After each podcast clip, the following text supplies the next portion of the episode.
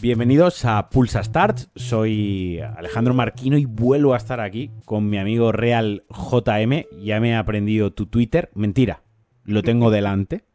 Eh, la chuleta, no te has aprendido nada. Tengo la chuleta, no me he aprendido nada y nos estábamos riendo porque estamos haciendo una falsa intro porque como ya sabéis, los jueves por la noche eh, estamos haciendo directos en, en, Twitch. Esto habrá quien ya lo haya visto cuando escuchéis esto. estamos creando como una, una paradoja espaciotemporal porque habrá quien ya haya visto y escuchado esto habrá quien lo escuche sin estar viéndolo y habrá quien ni nos vea ni nos escuche, pero bueno, lo mandamos. Y habrá quien lo vea y luego lo escuche. Y, habrá quien lo vea, exacto. muy fan que está haciendo las dos cosas. Muy fan, exacto. Habrá una persona, una unidad de persona y no, y no es ni siquiera mi madre.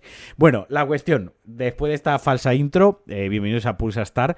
Como ya sabéis, los jueves por la noche estamos en directo en el, mi canal de Twitch, Alejandro barra baja Marquino, así que si os estáis perdiendo u os habéis perdido este, la semana que viene volveremos y lo que hacemos básicamente pues es hablar un poquito de a lo que hemos jugado, si nos hemos acabado algún juego esta semana, como por ejemplo es el caso esta semana, si hay algo de actualidad, alguna noticia llamativa, que básicamente lo que vamos a hacer es fusilar portales de videojuegos y hoy pues por ejemplo eh, está el State of Play, ¿vale? Que lo que haremos, creo yo, porque eh, haremos un corte veremos el State of Play y luego ya grabaré un programa comentando así un poco por encima porque creo que en formato podcast quizás si no lo están viendo, si ponen un vídeo, un tráiler o algo y estamos tú y yo dos minutos callados, pues tú imagínate cómo, cómo pierde eso, ¿no?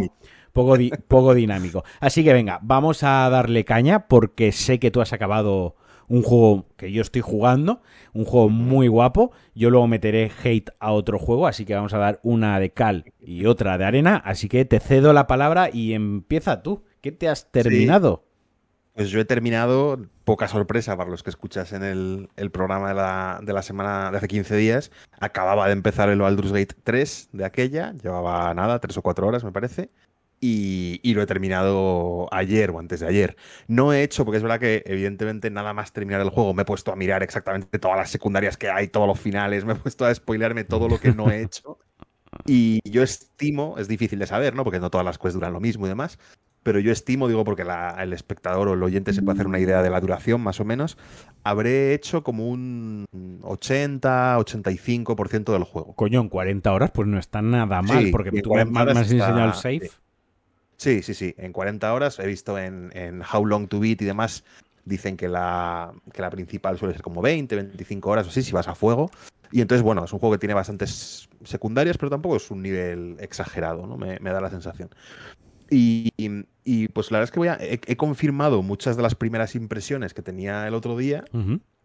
Y en cambio hay otras, para bien o para mal, que con, alguna diferencia, ¿no? Si quieres te, comento algunas sí, sí, aquí un, me he apuntado aquí unas, unas notas de las cosas que quería, que quería comentar. Es un juego que, como esto me he comentado tú y yo bastantes veces, y esta semana también lo hemos dicho, ¿no? Que, que el proceso de disfrute de videojuegos ahora mismo en nuestra vida eh, es más bien como que cuesta meterse en un videojuego, más bien que lo contrario. Y a mí es verdad que no tampoco he visto que necesariamente sea la opinión mayoritaria online y demás, pero en mi caso desde luego es así. Me ha gustado mucho más la, segunda mitad, más o menos, eh, que la primera, ¿no? O sea, las primeras 10, 12 horas, 15 o así. No es que no me gustase, ¿eh? me parecía un buen juego, pero nada espectacular, digamos, un poco en línea de la primera impresión que dije el otro día, ¿no? Buen juego, pasas un buen rato y ya está. Y luego es verdad que por lo menos, ya te digo, a mi, a mi gusto, el juego tiene tres actos, está dividido en tres actos, como tres capítulos. Y a mitad del segundo acto, así, final del segundo acto, porque el tercer acto es mucho más largo en horas, o sea, no, no duran lo mismo, ¿no? A finales del segundo acto, a mí de repente pegó, para mí, en mi opinión, un subidón, el juego muy, muy, muy bueno. Y ya ese, ese subidón se mantiene en todo el tercer acto, que es fácilmente 20 o 25 horas o así, ¿no? Eh, entonces, bueno, es un juego de estos que, para mí ascendente, ¿no? Y el final, e, es verdad que el final, final, en sentido estricto, o sea, la última animación del juego tiene un poquito de bajón, o sea, podría ser un poquito mejor, pero eh, los últimos bosses, las últimas escenas, las últimas eh, misiones y demás me parecen espectaculares. El último mapa, cada, cada acto está más o menos centrado en una zona o en un mapa, aunque es verdad que luego hay varias, mm, como subdivisiones, ¿no? Espacios distintos y demás, pero cada uno de los tres actos está como colocado en un sitio distinto, ¿no? No te quiero hacer mucho spoiler porque tú lo estás jugando, pero bueno, ya lo habrán dicho en el juego incluso que vas a ir ahí, ¿no? El último acto es en, una ciudad, en, Puerta de Baldur, en Baldur Gate, que es donde viene el nombre, y, ese acto la verdad es que es, una maravilla, ¿no? Mm, me, sigo teniendo dudas, y aquí casi yo creo que nos lo aclaras tú mejor, ¿no? Porque yo el otro día decía, no sé, lo ponían interrogantes, eh, si a mí me está gustando el juego porque ya voy con el background de ser muy rolero y haber jugado mucho a D&D de mesa y, bueno, y los otros Baldur's Gate 1 y 2 eran con otro sistema, ¿no? Porque era con otra edición de Dungeons and Dragons, ¿no? Pero bueno, a D&D quinta, que es la que usa este videojuego, yo he jugado muchísimo, ¿no? Muchísimas partidas y muchísimas horas. Y entonces, claro, las cosas del sistema, yo veo las tiradas de salvación, la ventaja, las acciones adicionales, lo que hacen los conjuros y demás, y me lo sé de memoria, ¿no? Es verdad que en el videojuego cambia alguna cosita y alguna pequeña diferencia de reglas, pero muy, muy poco, ¿no? Entonces, claro, yo lo he disfrutado mucho y yo lo que no sé, que es lo que decía el otro día, es si un jugador que no venga de ese background rolero, que no tenga, digamos, esa... No quiero decir esa formación, que suena muy serio, ¿no? Pero bueno, que no tenga ese... Eh, pues esas ideas previas sobre el juego de rol de mesa, si lo disfruta igual o si realmente eso se hace... Eh, se hace un defecto del juego, ¿no? que, esté tan vinculado a D&D quinta. No me parece un defecto per se, no me parece un defecto per se, porque al final es, es como si decimos que el Bloodborne 2, me lo invento, ¿no? Eh, tiene un trasfondo y tiene un background y tiene una base jugable, ¿no? Su jugabilidad se basa en unas reglas establecidas por todos los juegos anteriores de la saga, de los shows, la muerte, el recuperar tus almas, la dificultad, ¿no? Entonces, un jugador nuevo, eh, para eso pues una barrera de entrada y lo, lo, achacamos o le damos un punto negativo, ¿no? Yo no lo tomo, no lo interpreto así. Yo lo que sí que creo que es cierto que esa barrera de entrada existe, ¿vale? Mm. Porque eh, Sandra y yo nos pusimos a jugar una partida de, de cero y sí que es verdad que al principio si no tienes esa base de DD que dices tú, la información apabulla muchísimo, ¿vale? Mm. Porque tú a lo mejor lees un tutorial, tú que tienes esa base y tienes ese background, ese knowledge ¿no? De, cómo funciona y lees un pequeño mm. tutorial de 6, 7 líneas y sabes de lo que te está hablando, ¿no? Está sintetizado, porque lógicamente es un videojuego y si de repente un tutorial tiene cuatro páginas que te tienes que parar a leer, en la primera hora de juego tienes interrupciones constantes a leer muchísimo texto, eso lo abandonaría la gente, eso sería infumable, eso no es divertido y eso no es un videojuego como tal, ¿no?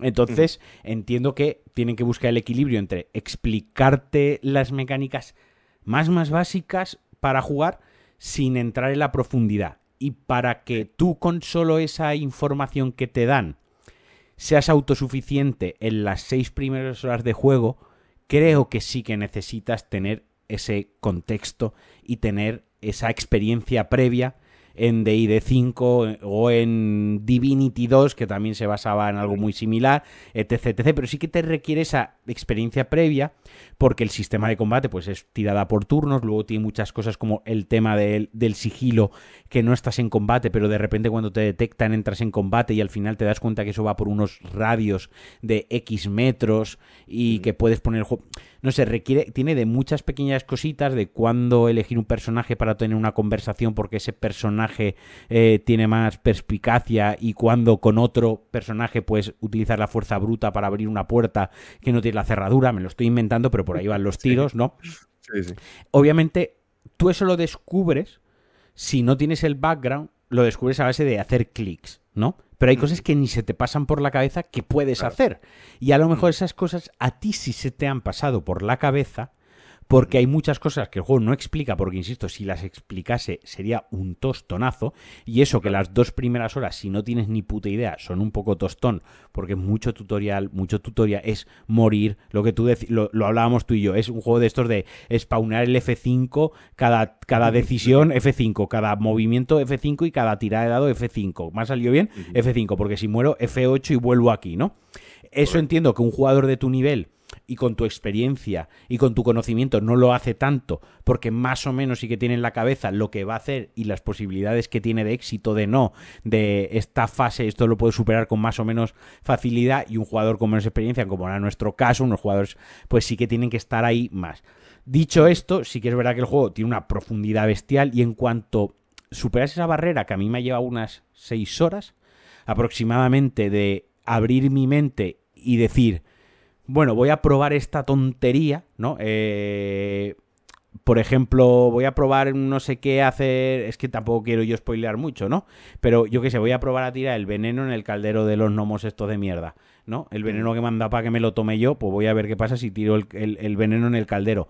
Venga, y, y, resulta que te deja el juego, ¿no? Pero en ningún sitio te dice que tú puedes combinar objetos de tu inventario, de tu, de, de tu bolsa de inventario, ítems, con otros ítems del escenario, ¿vale? hay que echarle cierta imaginación, ¿no? Y hay, que abstraerse y dejarte llevar por esa fantasía, ¿no? Y por ese imaginario que tienen los jugadores de D&D cuando hay... Porque al final el juego, lo que actúa el juego es de... Y corrígeme, el juego actúa de Dungeon Master.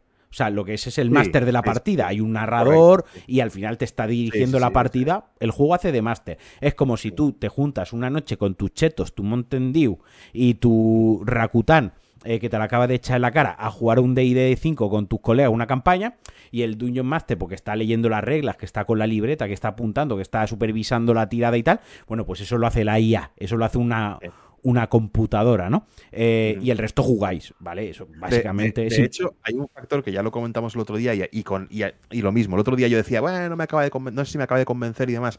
Y a medida que avanzas te vas un poco acostumbrando y se disfruta.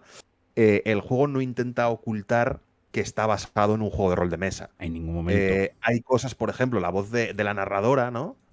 Eh, hay cosas que podría mostrar el juego. El videojuego te podría. Sin embargo, lo cuenta una narradora, ¿no? Como, como, queriendo imitar esa sensación de que tú en una mesa de rol no, no tienes ninguna ayuda visual, ¿no? No tienes una pantalla, no, tienes que imaginar sino que simplemente es la voz del narrador, en ese caso de la narradora, en el caso del videojuego. Eso está, eso está conseguido porque, por ejemplo, intentas leer la mente a un personaje eh, y te dice, y tú ves ahí que pone leer la mente, ¿no? Y el resultado más o menos esperado.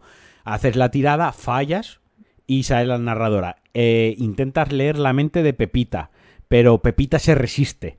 Y ya Pepita te contesta otra cosa diferente de lo que estaba escrito. Pero sí que tienes esa narración de decirte, ¿no? De que has hecho la tirada y de que has fallado. Eso está muy conseguido, ¿no?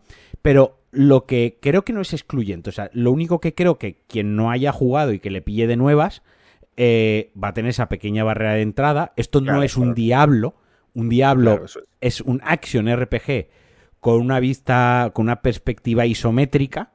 Y esto tiene una perspectiva isométrica, pero esto es un juego, un point and click. Esto es más cerca, diría yo, de una aventura gráfica que de un juego de acción. La diferencia es que cuando entras en combate, pues es un combate por turnos tirando dados, y cuando no estás en combate, pues una aventura gráfica de click and point, de hago clic aquí y voy, hago clic en este elemento, interactúo, hago clic en este personaje y hablo con él. Más, más cerca que lo que es el diablo, que es acción, que es clac, clac, clac, clac, atacar, atacar, esquivar, atacar y tirar, y tirar conjuro, ¿no?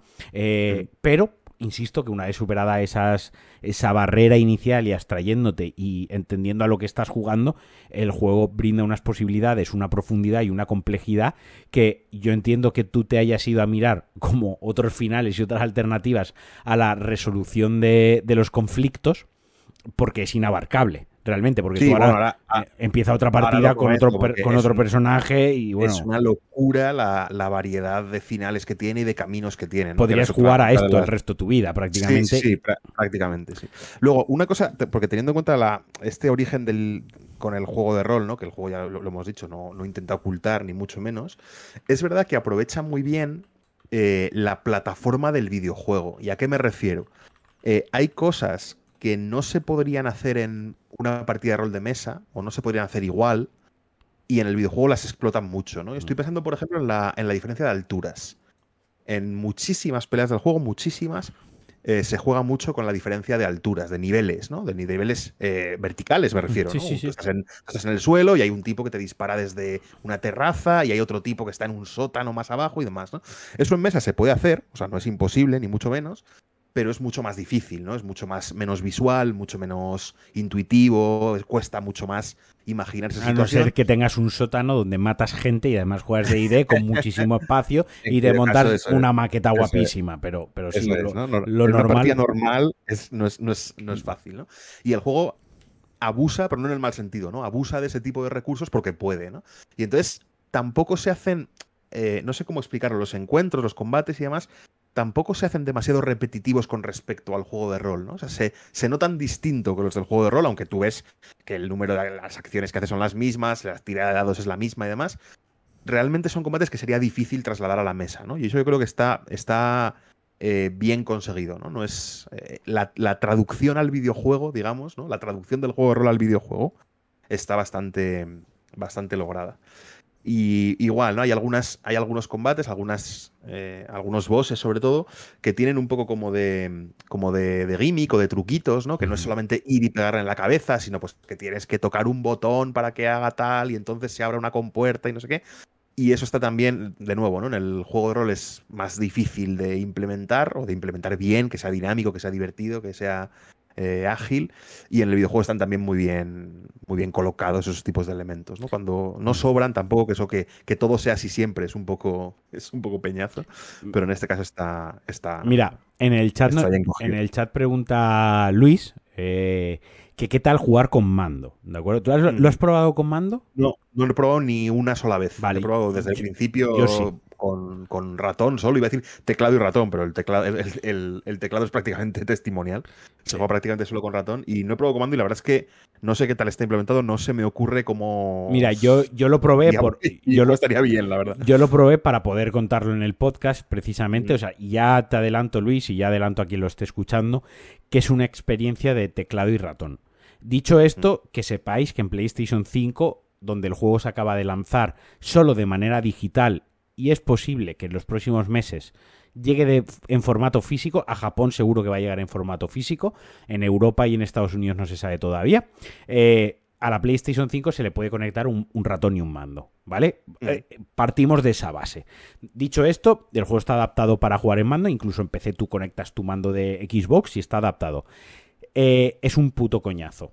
¿vale? es un puto coñazo porque tú bajo, la interfaz bajo, tienes una barra tochísima donde tienes un montón de acciones como correr, saltar, agacharte, ocultarte, atacar, habilidades especiales, acciones.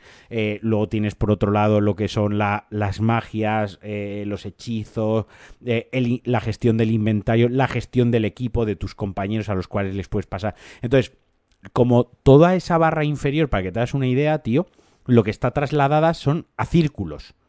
Entonces tú ya. cuando abres el menú... Entre círculos primero, luego dentro de cada círculo... Tú abres el menú inferior, tienes un círculo central con unas acciones, no todas caben en un círculo, entonces te desplazas, te desplazas, disculpad, al círculo de la izquierda, tienes más acciones, o te desplazas al círculo de la derecha, tienes otras acciones, incluso tú puedes editar los círculos con tus acciones favoritas, ¿no?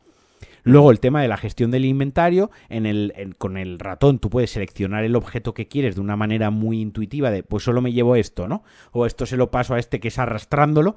En la consola es muchísimo más engorroso. Lo que sí que es cierto, y aquí gana la consola, es en el movimiento del personaje. Porque no tienes que ir haciendo clics constantemente cuando lo que quieres es recorrer el mapa. Yo te hablo de tengo que ir hasta aquí andando, ¿no? Pues sí. tú le das el stick para adelante y el tío anda y cuando quieres mm. coger una curva mmm, giras el stick a la derecha, giras gira a la derecha claro. y con el otro stick rotas la cámara, la acercas y la alejas. Eso sí que es verdad que es mucho más cómodo que estar jugando con el, la Q, la W, la S, la, la E, la A, la D y el ratón y los clics, pero ya está. Pero quitando eso, que es una soplapollez, es millones de veces más cómodo el, el, el ratón. Yo he llegado a jugar de la siguiente manera. He enchufado el mando y con la mano izquierda he estado moviendo el personaje con el stick izquierdo y con la mano derecha, la derecha he, ratón, ¿no? he, estado jugando con el ratón.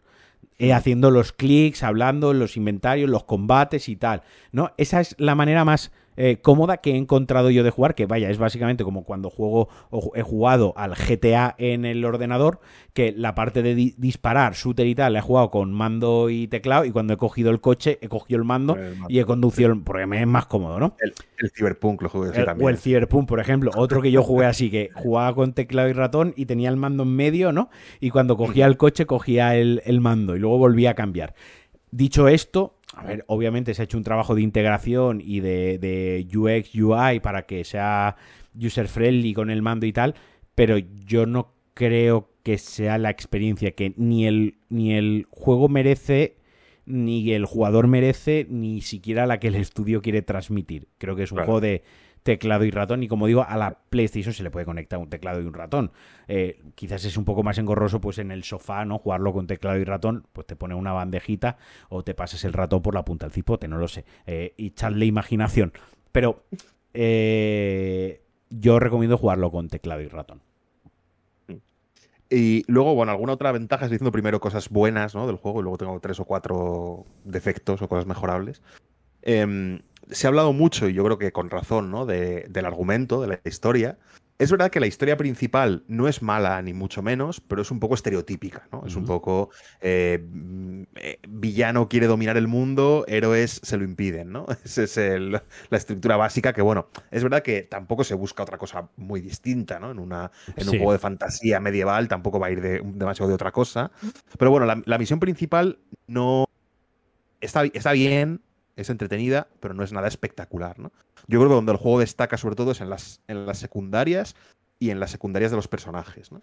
No solo porque en sí son bastante buenas, eh, los personajes están, los, NPCs me refiero, ¿no? Los, que te haces tú, sino nosotros. Están muy bien desarrollados, las historias personales son muy, muy buenas. Cada uno tiene como una cuesta asociada, una misión asociada, ¿no? Que llega a un final en el que pues se define, ¿no? Se redefine cómo es el personaje y demás.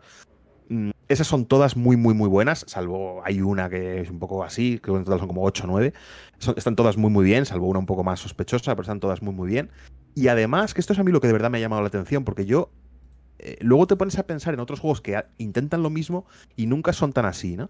Sobre todo tienen muchísima, muchísima, muchísima influencia estas misiones en el juego principal, en la misión principal, en lo que, en cómo son los NPCs, se marchan a veces, ¿no? Según cómo acabe la misión, abandonan tu grupo, ¿no?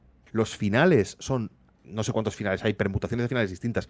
Mínimo, seguro que el juego tiene 20 finales. Y de verdad son muy distintos unos de otros y depende mucho de lo que hayas hecho antes. Yo creo que esto lo intentan muchos juegos, ¿no? Lo de que lo que haces en el juego influye en el final. Y luego influye en la práctica, influye en cuatro mierdas. ¿no? Véase Starfield. en la minimación final, en vez de decirte a, B y C, te dicen A, B, C y D. Y el resto es exactamente lo mismo, ¿no? Incluso, yo que sé, algunos clásicos de varios finales, yo pensaba en los Souls, por ejemplo, ¿no? Los Souls son un gran ejemplo de que dices, no, es que tiene siete finales el Elden Ring. Bueno, pero tiene siete finales, pero el juego es exactamente igual con una, que al final hay una, animación u otra. y el resto del juego es exactamente lo mismo. Permíteme que te eh, diga que quizás no has elegido el mejor ejemplo porque en el Dark, en Dark Souls sí que hay un, todo un lore que se construye durante todo el juego y que con esa animación de 30 segundos al final cambia en, mucho, en tu cabeza sigue y dices, hostia, la que he liado, ¿no? Es distinto, pero sí que hay... En el Bloodborne hay una pelea extra, ¿no? al final, eh, por ejemplo, pero, sí que te estoy entendiendo que hay juegos que literalmente el final es eh, has salvado a la Tierra, el final es has condenado a la Tierra, fin de la historia, ¿no? O es eres muy bueno o eres muy malo, o se me ha muerto Pepe y Juan y ha sobrevivido Ana y Rosa. Y en el otro final Rosa y Pepe y en el otro... Pero al final son micro variaciones de un final muy estandarizado. Aquí las variaciones son muchísimo más grandes. Por ponerte un ejemplo, no te quiero hacer spoiler, hay una forma de acabar el juego. Te he dicho que el juego tiene tres actos y que el tercero es más o menos en duración como la suma de los otros dos, ¿no? O sea, si 8 40 horas, pues habrán sido 10, 10 y 20, ¿no? Bueno, pues hay una forma que hace que el juego termine al final del acto 2. O sea, no se juega el acto 3 en absoluto, ¿no? Sí, sí. Luego hay y bueno, hay zonas enteras que se desbloquean con personajes. De verdad tiene muchísima, muchísima, muchísima eh, influencia, ¿no? Y además, los NPCs, lo que decía al principio, ¿no? Están muy bien desarrollados y se les coge como mucho cariño, ¿no? están, son muy reales, ¿no? Los, los personajes. Y luego un último, un último punto positivo, que también yo creo que se habla muy poco y a lo mejor, bueno, en todas las webs de análisis hay un apartado, pero no se analiza demasiado, ¿no? La música es absolutamente espectacular en, este juego. ¿no? también va mejorando, ¿no? al principio es más cosas de ambientación y un poco menos arriesgadas. Y al final se saca el cipote, se saca el cipote con el tema de la música. Em, te pongo un ejemplo y de nuevo, es un ejemplo que he pensado muy a propósito digo, y, intentando no hacer spoilers, aunque yo creo que a este personaje ya, ya lo habrás conocido. ¿no? Hay un personaje que te va saliendo a lo largo del juego en varios momentos em, y que, para sorpresa de nadie, al final puedes aliarte con él, puedes enfrentarte a él, o lo puedes ignorar, o ninguna de las dos cosas. ¿no? Bueno, si te enfrentas a él, es un, es un boss, ¿no? Es una pelea de, jefe bastante bien hecha encima, la pelea como tal, ¿no? Pero bueno, es un personaje que durante cada vez que le ves es un egomaníaco absolutamente demente, o sea, un narcisista eh, tremendo, ¿no? y la música que suena en esa pelea la canta él mismo. O sea, el cantante es una, es una canción con, con letra, que no es tan habitual, y el cantante es el mismo actor de voz que el que pone la voz al personaje, ¿no? Entonces te estás pegando con él mientras él canta o mientras la voz que suena es la suya, ¿no? como el juego manda el mensaje de que incluso en ese momento final todo va alrededor de él, todo trata sobre él, él es el protagonista absoluto y demás, ¿no? Y cómo juega con estos elementos de no es simplemente música de ambientación buena y ya está, sino que está integrada en cómo es eh, el juego, en lo que está pasando y demás, ¿no? Y, la verdad es que esta llama mucho la atención porque encima es esta pieza en concreto no es muy distinta al resto. O sea, en cuanto entras en la sala y dices, ¿por, qué está sonando esto? Qué raro, ¿no? Y, y llama la atención, pero te hace pensar un poco sobre la música en el resto del juego. Eh, pero, dicho todo esto, no es el juego perfecto, ni mucho menos. ¿no? Tiene algunos, eh, algunos peros bastante. No. Mira, esto lo decimos siempre cuando corrijo trabajos de fin de grado de tribunal, siempre decimos lo mismo, ¿no? No desmerece el resultado final, que no sé muy bien qué significa, porque si es un defecto, claro que lo desmerece. no desmerece en el sentido de que, bueno, sigue siendo un muy buen juego, pero evidentemente si esto se corrigiese, pues serían mejores, ¿no? Sería mejor juego, ¿no? Esto es indiscutible, eh, primero, el tema romances, que yo creo que se ha, que se ha hablado mucho. Sí. Eh, es muy exagerado. Aquí verás en internet dos tipos de críticas. La primera es la de más gilipollas y la que no comparto, que es, pero que es verdad. Lo que pasa es que yo no, yo no creo que sea un defecto, pero es verdad que el juego es woke a más no poder. O sea, absolutamente todos los personajes pueden romancear con absolutamente todos. O sea, aquí da igual de qué especie seas, de sexo, por supuesto. Hay poliamorosos, o sea, están todas las opciones sexuales que tú te imagines. Eso a mí. Y las que no te imagines, probablemente también. Y las que no te imagines te las dice el juego. O sea, hay, hay, hay, bestialismo, literalmente. O sea, que decir, hay hay cosas bastante truculentas incluso, ¿no? A mí no desmerece, es verdad que cuando empiezas a jugar no se hace raro, ¿no? Porque, no sé... No, Puestos a la fantasía, ¿no? Sí, no, no, se, no, se, nota como algo extraño. Pero es verdad que si lo ves en, internet verás alguna crítica que va en este sentido, ¿no? Lo que sí que se hace un poco extraño es la cantidad de opciones. ¿no? es la cantidad de opciones. Yo entiendo, mira, eh, antes lo estaba hablando con mi mujer, ¿no? Que hablábamos de este, de este tema. Eh, claro, el juego lo que quiere hacer, lo que pretende el juego es que tú te, hagas un personaje, aunque puedes jugar con uno de los NPCs desde el principio, ¿no? Como tu personaje principal. Pero que te crees un personaje y que tú tengas la opción de tener romance con todos los NPCs. No solo con los de tu grupo, incluso con gente de fuera, ¿no? O sea, tú puedes tener, el juego a lo mejor tiene, me lo invento, no las he contado, pero tiene 10 o 12 opciones de romance distintas. Entonces, claro, los del Arian dicen, bueno, el jugador tiene que poder elegir entre esas 10 o 12, porque en otros Baldur's Gate tú tenías una opción de romance y era o ese o nadie, ¿no? O sea, o no romanceabas en absoluto o romanceabas con ese, o con ese, o con ese o con esa, ¿no? Aquí dice, no, no, que tú puedas romancear con todos. Claro, de lo que no se da cuenta el estudio, o le da igual, es de que cuando todos al mismo tiempo intentan romancear contigo, da una sensación de instituto americano de niños de 14 años, todos salidísimos, Eso todos solo hablando de follar, es absolutamente increíble. Yo lo, voy a yo lo voy a ejemplarizar, ¿no? En una cosa que pasa al principio del juego, que literalmente la primera vez que me fui a descansar al campamento, con, con una que no, me sé qué raza es, la dragón verde esta, eh, que tiene muy mala leche. Aquí, Yankee. Con esa ya ligo y me dice que sí, que me quiere poseer, que todo lo que tú quieras. Y que, vale. Total, que se queda ahí, saca la conversación. Me voy andando al lado al, trovador este, al vampiro gay, eh, y se me insinúa. Y le, le sigo el rollo. Eh, pero justo, o sea, las tiendas de campaña están uno al lado del otro, o sea, que han escuchado la conversación de la otra persona. Quiero decir, y eh, se me insinúa, le sigo el rollo, pero me dice, me da largas, porque patatas, ¿no? Porque no es el momento, ¿no? Me muevo un poquito más para arriba y cojo la otra NPC y también firteo con ella. Y cuando ya he acabado con todo los firteos, ya he acabado con toda la línea de diálogo, digo, descansar ya, dormir, ¿no? Y en ese momento se activa la cinemática de sexo con eh, la primera personajilla con la que había ligado. Una cosa que sí que... Entonces, es lo que tú dices, van todos salidos ahí en el campamento, es como, señores, hay que salvar el mundo, pero follando, ¿no? Eh, pero sí que me gustó, y esto hay que reconocérselo, esto está guay, porque en otros juegos como Mass Effect te puedes acostar, puedes tener relaciones sexuales, en Starfield puedes tener relaciones sexuales, bueno, muchísimos juegos de, rol, pues en mayor o, menor medida puedes tener relaciones sexuales, en The Witcher puedes tener relaciones sexuales más explícitas o menos explícitas. Pero aquí me gustó mucho una cosa, que es que cuando va a empezar la relación sexual, puedes seguir eligiendo diálogo. ¿Cómo mm, empieza la relación sexual? Eh, en plan de que ella me dijo, eh, te voy a hacer mío, no sé qué, y yo como ya un bárbaro, ponía entre corchetes, bárbaro y ponía la opción de no, yo no me arrodillo ante nadie, tú te vas a arrodillar, ¿no? En plan, uh, eh, soy aquí un cavernícola, ¿no? Y le di a esa, ¿no? Y, a la, y, sale arriba, a Pepita le ha gustado eso, ¿no? Total, que tiene la escena de tal, bastante explícita, se ven los genitales ahí desnudo, mi personaje se levanta, se le ve el escroto que parecía la cabeza de Paco de Best y toda la historia, y cuando acaba la relación sexual, ella se va a ir, se gira y te deja otra vez hablar de vamos a repetir, me ha gustado, no me ha gustado, has quedado satisfecha, yo no he quedado satisfecha, satisfecho, no quiero repetir.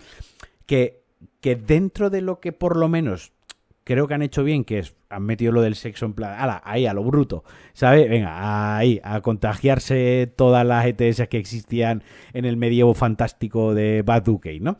Dentro de eso, sí que mola que al menos le han dado cierta profundidad y no es solo que se active una cinemática de cogerse de la manita, meterse en la cabaña y que amanezca por la mañana, ¿no? Por lo menos han dejado un poco de conversación, porque los seres humanos, pues la mayoría de las veces tenemos conversaciones cuando practicamos sexo antes y después, eh, y, y que lo hayan implementado en mejor o peor medida, y yo coincido contigo, que es demasiado, digamos que hay que currárselo poco para llegar a eso, ¿no? Como que es algo que es, enseguida, enseguida está la frase. Estaría bien, estaría bien alguna mecánica como que puedas, tú puedas ligar con todos, pero que en cuanto empiezas a ligar con uno, desaparezcan las opciones de los demás, por ejemplo, o algo así, ¿no? O te bloquee algunas, no todas. O algunas y no todas. Que haya un árbol, un árbol de relaciones. Hay, un, de relaciones sentimentales. Hay un momento, yo no sé si has, si has llegado al fin, cuando, acaba, cuando termina el acto 1. No, no, no, no, Bueno, pues entonces no te hago muchísimo spoiler, pero hay un momento en el que hay una escena en el campamento en el que los diálogos eh, es una escena distinta, ¿no? No es una escena de campamento normal, porque tú cuando descansas, pues tienes que ir como un, un ratito en el campamento. No, esta es como diferente, ¿no? O sea, el juego te lleva. Es, obligatoria. Es obligatoria y encima es diferente, hay personajes diferentes y cosas así, ¿no? Y en esa escena solo se habla, solo se habla de con quién te vas a acostar esa noche. Porque todos. Ya además, ya dan por sentado que eres eh, promiscuo o promiscua, ¿no? Ya, ya lo están dando. cuando, cuando acabe el juego ya verás que hay eh, eh, tríos, cuartetos, poliamores, bueno, hay de todo. Hay todas las opciones. Todas las opciones. Entonces, hay una escena que de verdad literalmente parece una fiesta de fin de curso de instituto en la que o, o, intentan ligar contigo o te preguntan directamente, ¿no? Al final te vas a acostar con no sé quién y tú, por favor, el mundo se está yendo a la mierda. Podemos. Señora, eh, déjeme en paz, ¿no? Sí, sí, sí. ¿Un eh, piquito? No, no, no, no, no, no. Eh, ¿Me, la tocas? Sí, exacto. Luego, entonces, esto sobra un poco los romances, no es que sobre la, opción del romance, ¿no? Están como un poco demasiado a lo bruto metidos, ¿no? demasiados, demasiado al mismo tiempo y demasiados simultáneos, ¿no? Me da la sensación. Luego un problema al que, al que te acostumbras pero que también toca bastante las narices en según qué encuentros, es que la cámara funciona bastante mal. La cámara durante los combates, sobre todo, ¿no? Em, hay una opción de vista aérea que es casi peor que la, que la normal, ¿no? Hay sitios a los que no puedes clicar directamente, porque tú mantienes la cámara igual, la cámara isométrica, es verdad que la puedes levantar o bajar un poco, y eso a veces te puede un poco salvar, ¿no? Pero hay a veces a los que hay enemigos a los que no puedes clicar simplemente, ¿no? Porque. Y no porque, no porque no puedas, porque están dentro de una pared, ¿no? No puedes porque la cámara no te deja, ¿no? Y entonces hay veces que yo he hecho contorsionismo con el ratón, ¿no? De eh, si pongo la cámara exactamente en esta posición, justo en la esquina de la pantalla puedo tocar el borde de su círculo y entonces le puedo tirar tal cosa, ¿no? Pero ahí no es una cosa que pasa en todos los combates, evidentemente por suerte, ¿no? Pero hay muchas situaciones en las que dices, joder, yo aquí querría hacer una cosa en la que el juego no me está dejando directamente, ¿no? O sea, no, no. Y por esa cuestión puramente de cámara, ¿no? Que sea reglamento, ni que, ni que, ni que no se les pueda atacar por el motivo que sea, ¿no? no sé si lo has, has, tenido ya alguna de estas sí, Sí, sí, sí. eso se experimenta casi desde el principio, cuando tienes que atravesar la nave estrellada con los cerebritos por ahí, y ahí ya puedes subir a diferentes alturas, y llegas a la puerta del primer campamento, de la primera eh, asentamiento, mejor dicho, y también hay un combate a, diferentes alturas, sí que se experimenta y sí que se nota ciertamente tosco. En el chat, porque recordemos para quien se haya despistado y esté escuchando esto en diferido en Pulsa Start, en Conda, Adri, Adricon, Adricron, nos dice, había leído que lo de que estén en Baldur's Gate 3 todos más salidos que la prueba del Titanic es un bug. ¿Será verdad? Yo lo, he, yo lo he leído, eh, pero lo cierto es que yo lo estoy jugando con el último parche que, han sacado y, eso continúa así. O sea, quiero decir, si es un bug y lo van a solucionar, es un bug que esto tiene fácil solución. Esto no me creo que sea algo muy complicado de solucionar. Y en el último parche que sacaron lo podrían haber solucionado. No sé si es porque no es prioritario y, ya está, pero creo que ya hace un mes aproximadamente que salió el juego. yo, creo que es a propósito. es a propósito, o sea, lo del baja a lo mejor lo han dicho, pues lo que tú estabas diciendo, ¿no? Porque hay ciertos comentarios eh, tal sobre el tema del sexo, sobre el tema de lo woke en la relación y tal, y estos a, lo mejor en cierto momento han dicho, oye, es que eso es un bug y ya lo arreglaremos. A las callaos, ¿sabes? Y, lo han dejado ahí. Eh, pero, pero sí, van todos salidísimos. O sea, parece eso una película de American Pie. American Pie en el medievo, fantástico. Dicho esto, eh, creo que es un gran juego. Y creo que en, en el rol, si nos basamos a lo que es la naturaleza del rol y a la definición del rol, quizás este es el juego que más ha acercado el rol a los videojuegos, ¿no? Al igual que, al igual que quizás Death Stranding es el videojuego o sí, o Red Dead Redemption, Death Stranding o Dead Red Redemption 2 son los juegos que más han acercado el cine a los videojuegos. Eh, quizás Baldur's Gate 3 es el juego que más ha acercado el rol de mesa, papel, libro, manual y dado a los videojuegos. ¿Qué es el mejor? Bueno, habrá quien diga que es el mejor, habrá quien diga que no. Yo lo que digo que quizás es más fideligno a la hora de recrear esa sensación y recrear esa experiencia. Dicho esto, pues, pues habrá gente que se frustre más y diga, hostia, pues no me parece tan buen juego como tal porque me frustra. Habrá gente que sea muy, muy purista de D&D y le, y le guste porque dice, joder, esto es como las partidas de DD, pero me lo estoy jugando solo. Habrá gente muy purista de DD que diga, esto es una mierda porque la regla que tal, que no sé qué, aquí no la han puesto. Pues mira, chico, tú eres tonto, esto es un videojuego, tiene que ser entretenido también. A lo mejor no se puede trasladar todo uno a uno, porque para eso ya está el juego de mesa, ¿no? Eh, y habrá pues diferentes opiniones. Pero lo cierto es que es verdad que como, como experiencia de rol, es muy profunda y, la lleva a un nivel eh, y nos hemos quedado casi sin, tiempo porque el directo de State of Play va a empezar en 10 minutos y lo vamos a comentar, pero el programa de Pulsa Star va, va a acabar. Eh, yo que estoy jugando ahora Starfield, y Starfield también es un juego de rol, eh, un action RPG en este caso, pero es un juego de rol donde, pues, en apariencia las decisiones cuentan mucho, es decir, cuando tienes conversaciones te sale también arriba si a un compañero le ha gustado o no le ha gustado, si matas a alguien te dice si a un compañero le ha gustado o no le ha gustado, eh, pero donde las realmente las decisiones no importan un puto carajo, no importan una mierda, porque tú si tú te ciñes a la historia principal, lo único que cambia es que, eh, pues, en lugar de Pepita, que tiene habilidad 10 en combate y habilidad 5 en minería y habilidad 6 en vuelo,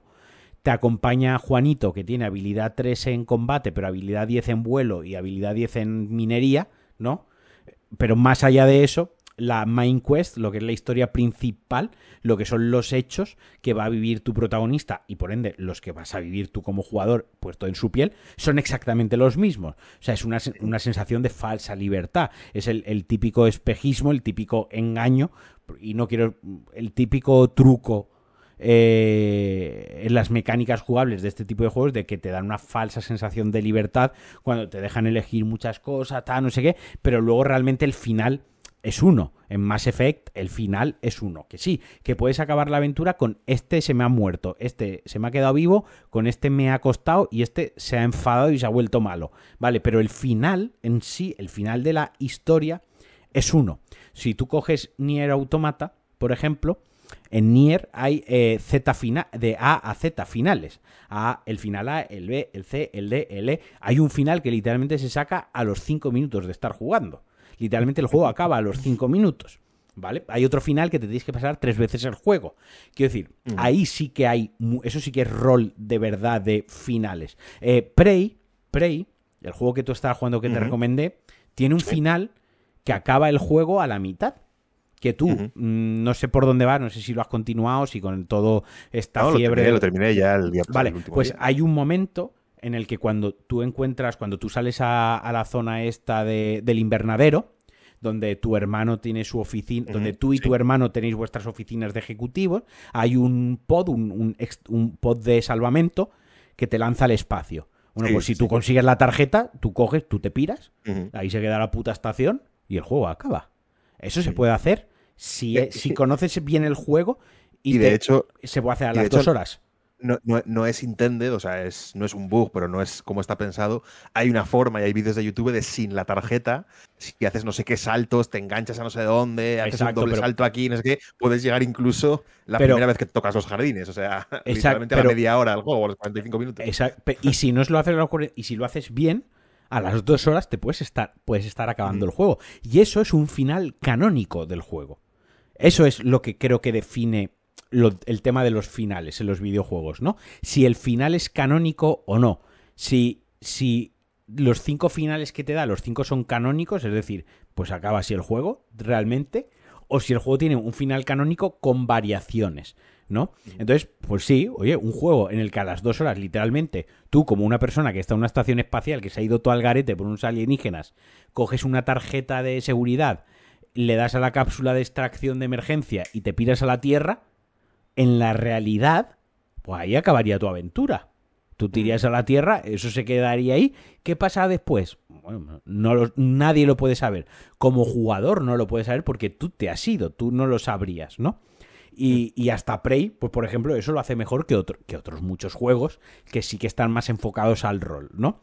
Entonces, bueno, pues dicho esto, como digo, la semana que viene hablaré, jatearé bastante de Starfield, juego que me ha decepcionado yo, a mí no me gusta Bethesda, pero yo tenía una gran esperanza puesta en Starfield. En mi casa se sabe que se puso sobre la mesa el que yo me gastase 500 euros en una puta consola para jugar a Starfield. Gracias a Dios eh, no lo hice, ¿vale? Gracias a Dios no lo hice y lo estoy jugando en PC con el Game Pass. Gracias a Dios no lo hice porque me estaría pegando con los cantos de la Xbox en la frente para matarme, para lobotomizarme. ¿Vale? Eh, pero yo iba súper predispuesto a que fuese el primer juego de Bethesda que a mí me enamorase y que a mí me enganchase y que a mí me absorbiese la vida. Lo que me he encontrado es un juego eh, que mediocre. No estoy loco, sé que no estoy loco porque muchísima prensa especializada, eh, nacional e internacional, han coincidido conmigo, o yo he coincidido con ellos, en que es un juego mediocre. Hay gente que ha dicho que es un buen juego, que creo que es donde se encajará el grosso de los jugadores que lo prueben y que lo, y que lo finalicen, lo encajarán en un buen juego, muy buen juego. Y hay un, reducto de fanáticos eh, que es de estos que les cuesta doblar la rodilla y admitir que están equivocados, que dirán que es la polla, que es el mejor juego del año, que es el juego de la generación, que es el mejor juego galáctico. Bueno, me, coméis el cipote porque no es así, ¿vale? O sea, yo a los del espectro de es un buen juego es muy buen juego, yo me lo estoy pasando muy bien, os lo compro, os lo, os lo acepto totalmente, ok, sí, ¿vale? Podemos debatir sobre ello. A los de es un juego mediocre eh, estoy totalmente de acuerdo con vosotros. Los que dicen es un juego de mierda, esto no vale para nada, tampoco estoy de acuerdo con vosotros. O sea, tiene unos valores de producción muy altos, tiene, tiene un diseño artístico brutal. Si te mola la ciencia ficción, eh, hay ciertos momentos, ciertas estampas visuales que te regala en el espacio, que te regala en ciertas cosas que, que la verdad que es una auténtica chulada, ¿no? O sea, eso está ahí. Es decir, eh, han mejorado muchas cosas respecto a sus anteriores juegos, hay otras que no. Entonces, quiero decir, el juego yo lo pongo entre mediocre y buen juego. En, en, ese rango nos podemos mover. Ni es una obra maestra, ni tampoco es una puta mierda. O sea, yo lo voy a criticar duramente la semana que viene, pero bueno, yo pongo los pies en la tierra y todo lo que criticaré duramente lo argumentaré. No va a ser esto una mierda porque patatas, ¿sabes? Pero, pero bueno. Eh, quedan tres minutitos para que empiece el State of Play. Muy rápidamente diré que el lunes, en el Pulsa Star del lunes, no me olvido del tema de Unity, de lo que ha anunciado Unity y su motor gráfico y el cambio que, ha hecho. Lo quería comentar contigo por si tiene una base legal. Entonces, lo que vamos a hacer es que yo el lunes repasaré la noticia muy por encima y el jueves que viene.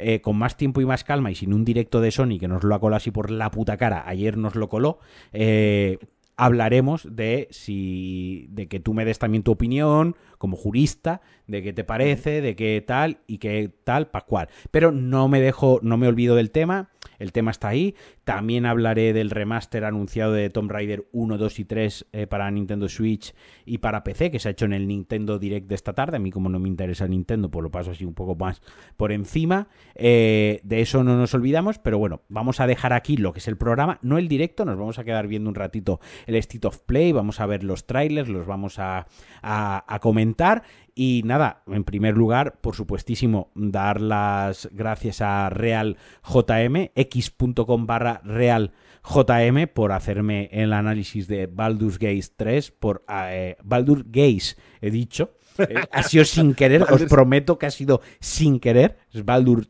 Gate 3. Podría ser, podría, ser, Baldur's LGBTI. Lo siento, no, ha sido total, no es intencional, se me ha ido. Eh, muchísimas gracias por, por acompañarme otro jueves por la noche y también dar las gracias a todos los oyentes de Pulsa Star que están ahí. Muy rapidito, os recuerdo que si queréis colaborar y apoyar con el proyecto y queréis estar en el grupo de Telegram donde pues estamos el, doctor Real JM y yo y otros muchos mecenas y hablamos mucho de videojuegos, es un grupo inusualmente activo para la cantidad de usuarios que tiene y para el tema tan de nicho que es, pero muy activo, lo podéis hacer en patreon.com barra Alejandro Marquino. Ya sabéis, esto es Pulsa Star, yo soy Alejandro Marquino, estamos en Cuonda, os mandamos un besazo y aquí se acaba la grabación de, del podcast. Casi la lío, tío, y casi le doy a finalizar stream.